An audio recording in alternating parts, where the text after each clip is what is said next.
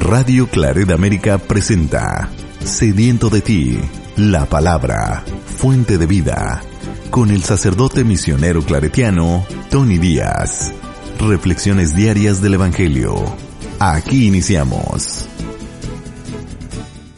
Bienvenidos hermanos a nuestras reflexiones bíblicas de las lecturas del día. Hoy es viernes de la tercera semana de Pascua, viernes de la tercera semana de Pascua y la primera lectura de hoy viene de los Hechos de los Apóstoles, capítulo 9, versículos 1 al 20. En aquellos días, Saulo, amenazando todavía de muerte a los discípulos del Señor, fue a ver al sumo sacerdote y le pidió, para las sinagogas de Damasco, cartas que lo autorizaran para traer presos a Jerusalén a todos aquellos hombres y mujeres seguidores del camino. Pero sucedió que cuando se aproximaba a Damasco, una luz del cielo lo envolvió. De repente, con su resplandor, cayó por tierra y oyó una voz que le decía, Saulo, Saulo, ¿por qué me persigues? preguntó él, ¿quién eres, Señor? La respuesta fue, Yo soy Jesús, a quien tú persigues. Levántate, entra en la ciudad y allí se te dirá lo que tienes que hacer. Los hombres que lo acompañaban en el viaje se habían detenido, mudos de asombro, pues oyeron la voz pero no vieron a nadie. Saulo se levantó del suelo y, aunque tenía abiertos los ojos, no podía ver. Lo llevaron de la mano hasta Damasco y allí estuvo tres días ciego sin comer ni beber. Había en Damasco un discípulo que se llamaba Ananías, a quien se le apareció el Señor y le dijo, Ananías. Él respondió, Aquí estoy, Señor. El Señor le dijo, Ve a la calle principal y busca en casa de Judas a un hombre de Tarso llamado Saulo, que está orando. Saulo tuvo también la visión de un hombre llamado Ananías, que entraba y le imponía las manos para que recobrara la vista. Ananías contestó, Señor, He oído a muchos hablar de ese individuo y del daño que ha hecho a tus fieles en Jerusalén. Además, trae autorización de los sumos sacerdotes para poner presos a todos los que invocan tu nombre. Pero el Señor le dijo, No importa, tú ve allá, porque yo lo he escogido como instrumento para que me dé a conocer a las naciones a los reyes y a los hijos de Israel. Yo le mostraré cuánto tendrá que padecer por mi causa. Ananías fue allá, entró en la casa del, le impuso las manos a Saulo y le dijo, Saulo, hermano, el Señor Jesús, que se te apareció en el camino, me envía para que recobres la vista y quedes lleno del Espíritu Santo. Al instante algo como escamas se le desprendió de los ojos y recobró la vista. Se levantó y lo bautizaron. Luego comió y recuperó las fuerzas. Se quedó unos días con los discípulos en Damasco y se puso a predicar en las sinagogas, afirmando que Jesús era el Hijo de Dios. Palabra de Dios. El salmo responsorial es el Salmo 116 y el responsorio es, que aclamen al Señor todos los pueblos. Aleluya. Que aclamen al Señor todos los pueblos. Aleluya. Que alaben al Señor todas las naciones. Que lo aclamen todos los pueblos. Porque grande es su amor hacia nosotros y su fidelidad dura por siempre. Que aclamen al Señor todos los pueblos. Aleluya. El Evangelio de hoy viene de Juan capítulo 6 versículos 52 al 59. En aquel tiempo los judíos se pusieron a discutir entre sí. ¿Cómo puede éste darnos a comer su carne? Jesús les dijo, Yo les aseguro, si no comen la carne del Hijo del Hombre y no beben su sangre, no podrán tener vida en ustedes. El que come mi carne y bebe mi sangre, tiene vida eterna, y yo lo resucitaré el último día. Mi carne es verdadera comida, y mi sangre es verdadera bebida. El que come mi carne y bebe mi sangre permanece en mí y yo en él. Como el Padre que me ha enviado posee la vida y yo vivo por él, así también el que, come el que, el que me come vivirá por mí. Este es el pan que ha bajado del cielo. No es como el maná que comieron sus padres, pues murieron. El que come de este pan vivirá para siempre. Esto lo dijo Jesús enseñando en la sinagoga de Cafarnaum. Palabra del Señor. Bueno, damos comienzo a nuestra reflexión de las lecturas de hoy y hoy tenemos en esta lectura el principio de una jornada que cambiará la iglesia cristiana en su infancia para siempre, con la conversión de Saulo, que después se le da el nombre de Pablo y después pasa a ser San Pablo. Esta conversión de este hombre que fue perseguidor y aún eh, en esta, durante esta conversión, pues aún eh, él es promotor de esta persecución y es precisamente en esta experiencia como perseguidor de los discípulos de Jesús, pues donde se lleva a cabo esta conversión de él.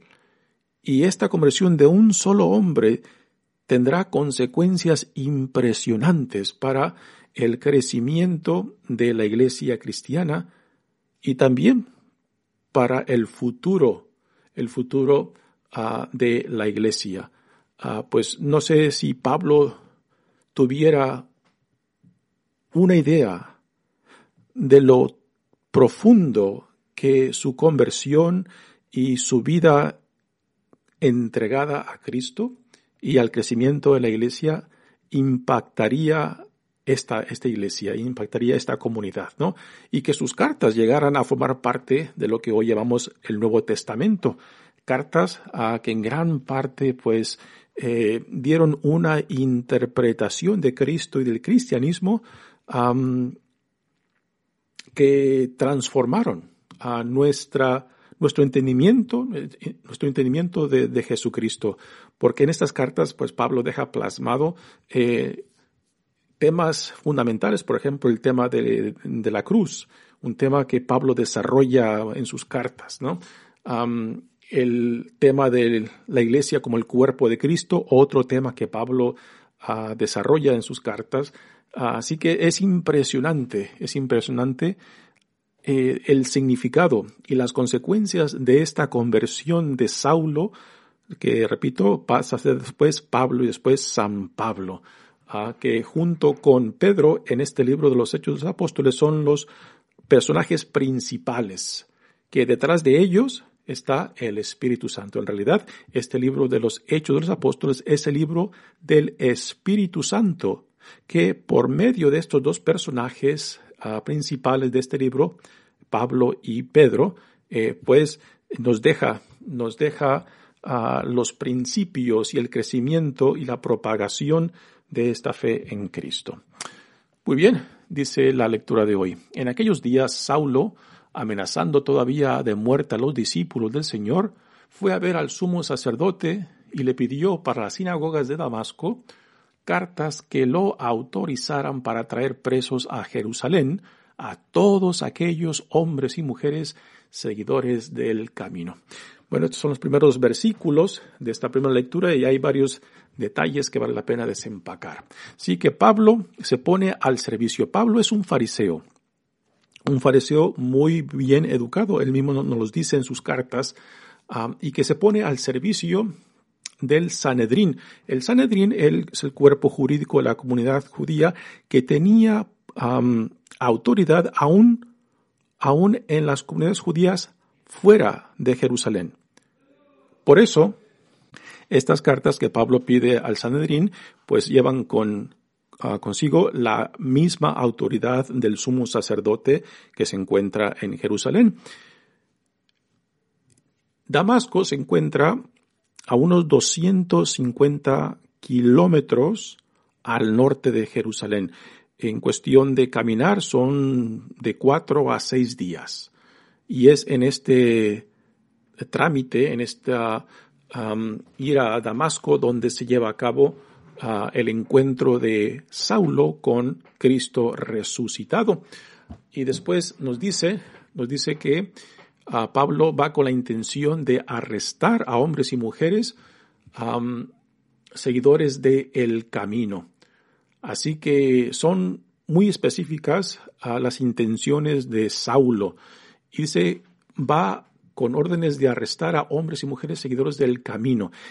El camino es el nombre que se les daba a los primeros cristianos antes de que se les diera el nombre de cristianos. Así que los primeros seguidores de Jesús eran los seguidores del camino. Jesús se identifica como el camino ah, en, el Evangelio, el Evangelio de Juan.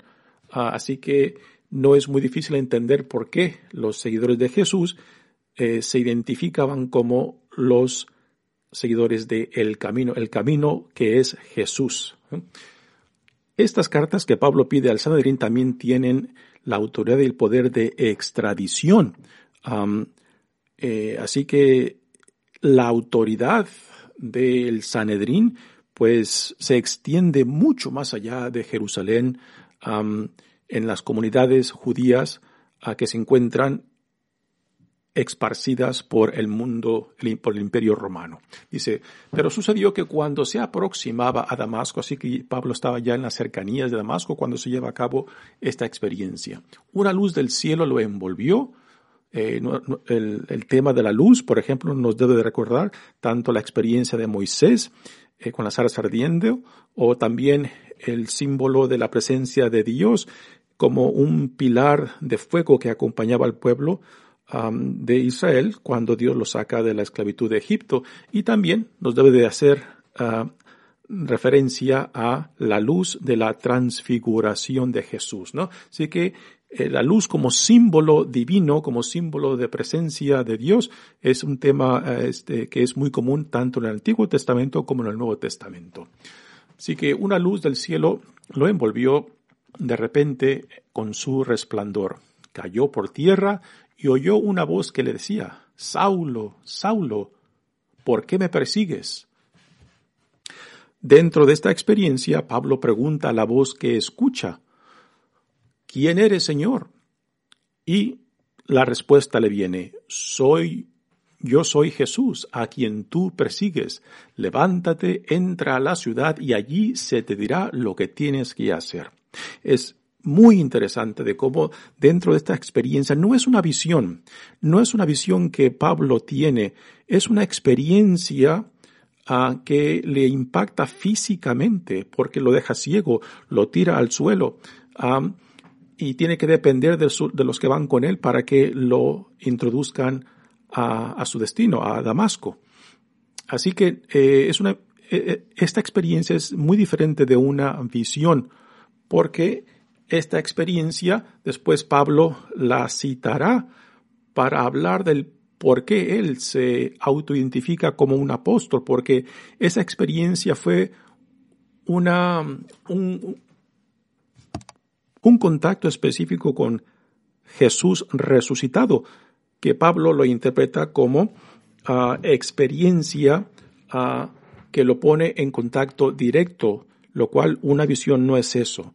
Eh, esta experiencia para Pablo este, es lo que los, lo certifica a, eh, con el derecho de llamarse apóstol porque tuvo contacto físico con Jesús resucitado dentro de esta experiencia, lo cual es la experiencia de los otros discípulos que vivieron con Jesús, lo conocieron en vida. Pablo no conoció a Jesús en vida. Así que esta experiencia es clave para Pablo, tanto para su conversión, su misión ah, y también su autoidentificación como apóstol.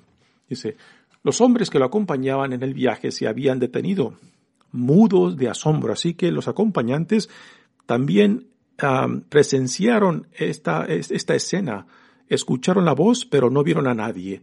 Así que esta misma experiencia eh, impacta diferente a los acompañantes que a Pablo. En realidad no sabemos nada de cómo eh, las consecuencias de esta experiencia cambiaron o no cambiaron a los, a los acompañantes. Pero lo que nos queda sin duda es de que esta experiencia para Pablo es una experiencia que cambia radicalmente la trayectoria de su vida. Dice, pero no vieron a nadie. Saulo se levantó del suelo y aunque tenía abiertos los ojos no podía ver. Lo llevaron de la mano hasta Damasco y allí estuvo tres días ciego, sin comer ni beber.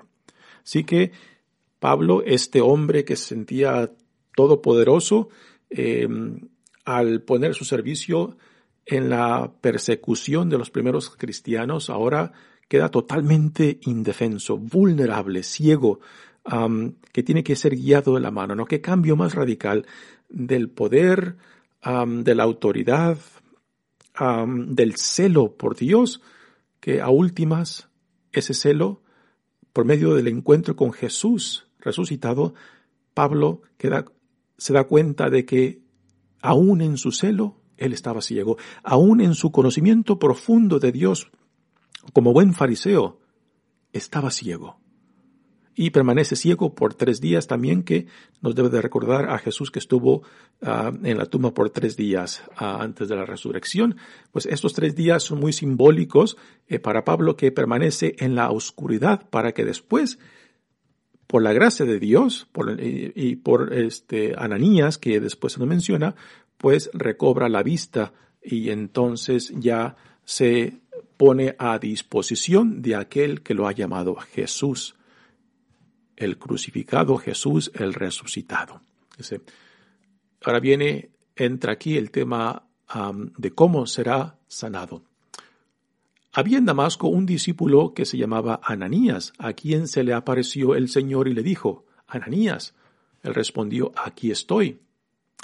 El Señor le dijo, ve a la calle principal y busca en casa de Judas a un hombre de Tarso llamado Saulo, que está orando. Saulo tuvo también la, la misma visión de un hombre llamado Ananías que entraba y le imponía las manos para que recobrara la vista. Así que aquí entra la noción de una visión que es muy diferente a la experiencia concreta que Saulo tiene con Cristo resucitado. Eh,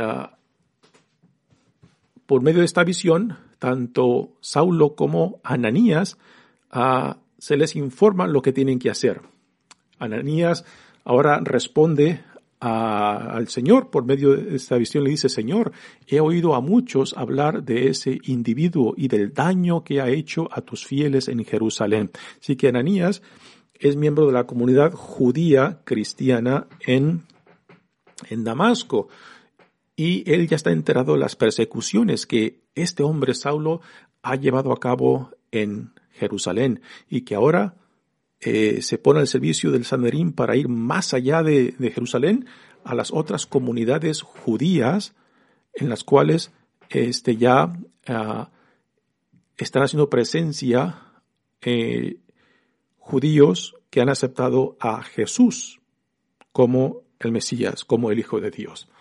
Y son a estos a los que él busca arrestar y traerse los presos a Jerusalén.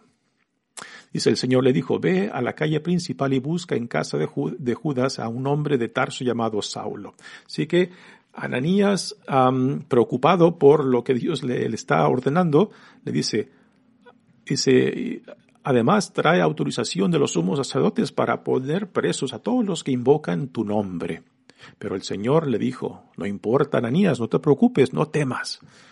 Tú ve allá porque yo lo he escogido como instrumento para que me dé a conocer a las naciones, a los reyes y a los hijos de Israel. Así que dentro de esta visión, Jesús resucitado le dice a Ananías el plan que él tiene para Saulo. Incluido en los planes ah, para la misión de Saulo, eh, después de esta conversión, pues también está lo que Pablo tendrá que sufrir por este ah, sí que está por darle a Jesús.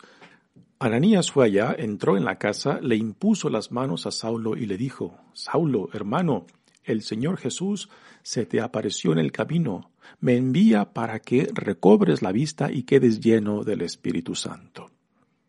Así que Ananías va, le impone las manos y también, pues en esa imposición eh, es instrumento de, esa imposición de manos, es instrumento de, del Espíritu Santo para Pablo, que después rompe el ayuno que, que, empezó a causa de este encuentro ah, y empieza a comer para restablecerse. Y ya desde ese momento empieza, empieza a predicar a Jesús como el Hijo de Dios, aquel que venía con un celo de persecución, Ah, con autoridad y poder para ah, la extradición de aquellos hermanos y hermanas de, de, la comunidad cristiana para arrestarlos y después llevarlos a Jerusalén, pues ahora empieza a predicar a Cristo, el Mesías, el Hijo de Dios, en las mismas sinagogas donde él pensaba ir para promover esta persecución y este arresto de los seguidores del camino. Impresionante escena que se nos da que cambia el crecimiento y el rumbo del cristianismo en esta pequeña comunidad naciente. Nuevamente, para mí la pregunta que, me sale, ¿no? ¿Tendría Pablo alguna noción de, de lo que Dios haría de este hombre que es un perseguidor de la comunidad. Realmente los caminos de Dios eh, son impresionantes cómo, eh, cómo Dios saca eh, provecho aún de lo que para nosotros parece solamente perdición o sufrimiento, ¿no? Aquí Pablo, Saulo, que es un perseguidor de la, de la, de la iglesia, después se convierte a ser perseguido él mismo por promover a Jesús, Mesías, Hijo de Dios, el crucificado. Qué, qué cambio más impresionante, ¿no? Eh, la reacción de Ananías, pues yo creo que refleja eh, nuestras ideas y entendimientos de Dios muy limitados, ¿no? Que solamente veían a Saulo como enemigo, eh, lo veían como alguien que promovía el peligro, para esta comunidad naciente, ¿no? Y pensaba de que Dios veía totalmente algo diferente en este hombre. Quizás eh, esa, esa experiencia de, de Saulo cuando vio el, martirio de Esteban quizás dejó alguna, alguna espinita en él que después Dios la utilizó para este gran cambio, esta conversión ah, que marca profundamente la trayectoria de la iglesia. Pasamos ahora al Evangelio de hoy. Continuamos leyendo el capítulo sexto del tema del pan bajado del cielo, eh, que aquí, particularmente en esta lectura de hoy, eh, nos introduce ya más claramente al tema de la Eucaristía, particularmente a nosotros como católicos, en el cual la Eucaristía es algo central a nuestra fe, pero también en esta lectura hay un reto muy importante para nosotros como católicos. Dice, en aquel tiempo los judíos se pusieron a discutir entre sí, ¿cómo puede éste darnos a comer su carne? O sea, es un escándalo de que para los judíos escuchar estas palabras, eh, que les diga él que tienen que comer su carne y, beber su sangre, ¿no? Esto es, no, no, simplemente es un sacrilegio, es un, es un escándalo eh, eh, que los oyentes judíos simplemente no pueden ni considerar. y por eso o sea, eh, se cierran completamente. Pero aquí el problema está en que están tomando las palabras de Jesús literalmente. Y aquí, y aquí entra el tema este. ¿no? Para nosotros como católicos, eh, Jesús sacramentado es presencia real. Pero hemos de recordar, es presencia real sacramental, ¿no? Porque si tomamos las palabras literalmente así como los judíos oyentes de Jesús, pues entonces estaríamos hablando de canibalismo, canibalismo, ¿no? Y no es esto de lo que Jesús está hablando, canibalismo. Jesús está hablando de una identificación completa y total con su persona. Y esto es lo que nosotros somos llamados a, hacer cuando nos atrevemos, y esta palabra yo creo que encaja muy bien, cuando nos atrevemos a recibir a Jesús en el sacramento de la, de la Eucaristía. No es nada mágico, y tristemente para muchos católicos a veces es un tipo de magia, es un tipo de idolatría. El recibir a Cristo en el sacramento es una identificación con Él y no simplemente un sacramento. El sacramento nos apunta, nos lleva hacia la realidad completa de Jesús, su persona, a sus enseñanzas, su visión del reino, su visión de Dios Padre, ¿no? Y esto tiene tremendas implicaciones de dejar de que esta gracia de Dios en el identificarnos con Jesús, que tengamos que dar la libertad de Dios para que Dios tire abajo lo que tenga que tirar, para que Dios nos reconstruya desde adentro, porque a veces le queremos imponer a Dios y a Jesús lo que nosotros entendemos, como nosotros queremos que sea Él. Y al hacer esto, pues yo creo que le hacemos violencia a Dios mismos, en vez de dejar de que Dios nos ilumine y nos conforme y nos transforme según lo que Dios quiere de nosotros y en nosotros, lo cual es algo muy radical. Yo creo que muy poco nosotros a veces estamos dispuestos a dejar que Dios haga esto en nosotros y por medio de nosotros. Mejor preferimos moldearlo nosotros a Él que dejarnos de que Él nos moldee a nosotros. Y estas son dos cosas muy diferentes, con tremendas implicaciones. Jesús les dijo, yo les aseguro, si no comen la carne del Hijo del Hombre y no beben su sangre, no podrán tener vida ustedes. El que no come mi carne y bebe mi sangre, tiene vida eterna y yo lo resucitaré en el último día. Nuevamente los oyentes judíos están tomando estas palabras de Jesús literalmente y por eso les crea escándalo, eh, les crea horror de que Jesús les hable de comer su carne y beber su sangre, particularmente la sangre, que es la fuente de vida en la mentalidad judía. ¿no? Pero eh, a lo que Jesús está apuntando aquí es una completa y total identificación con Él. Si mi carne es verdadera comida y mi sangre es verdadera bebida, el que come mi carne y bebe mi sangre permanece en mí y yo en él. Como el Padre me ha enviado, posee la vida y yo vivo por él. Así también el que me come a mí vivirá para siempre. Así que Jesús aquí utiliza su relación con Dios Padre como un ejemplo y modelo de la vida a la cual también somos llamados a vivir con Él. Así como Jesús vive esa intimidad y confianza con Dios Padre, completamente identificado con Dios Padre, así quiere que también nosotros estemos identificados con Él. A Jesús no se le puede entender sin su relación con Dios Padre. Pues igualmente también nuestras vidas tienen que estar marcadas por esa relación con Él. Y repito, esto tiene consecuencias impresionantes porque no somos, no somos muy dóciles a esto que Dios quiere hacer en nosotros porque preferimos mejor moldear a Jesús y a Dios a nuestras intenciones, a nuestros deseos, que en vez de dejar de que Dios nos moldee a nosotros según lo que Dios quiere y desea para nosotros y para el plan que Dios tiene en nosotros y por nosotros. Este es el pan que ha bajado del cielo, no es como el maná que comieron sus padres, pues murieron. El que come de este pan vivirá para siempre. Así que estas las palabras Jesús las, dice, dice el, Evangelio al final, en la sinagoga de Cafarnaún. Así que está en el contexto de una, de una sinagoga, rodeado de hombres judíos, ¿no?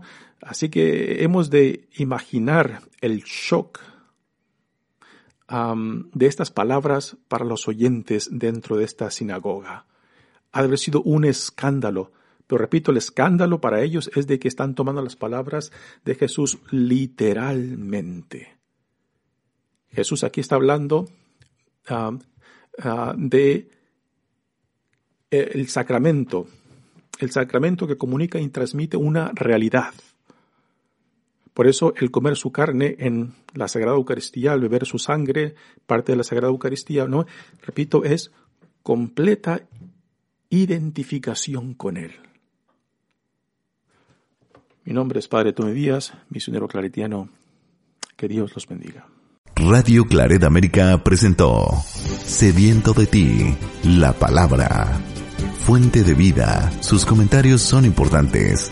Contáctenos en radioclaredamerica.gmail.com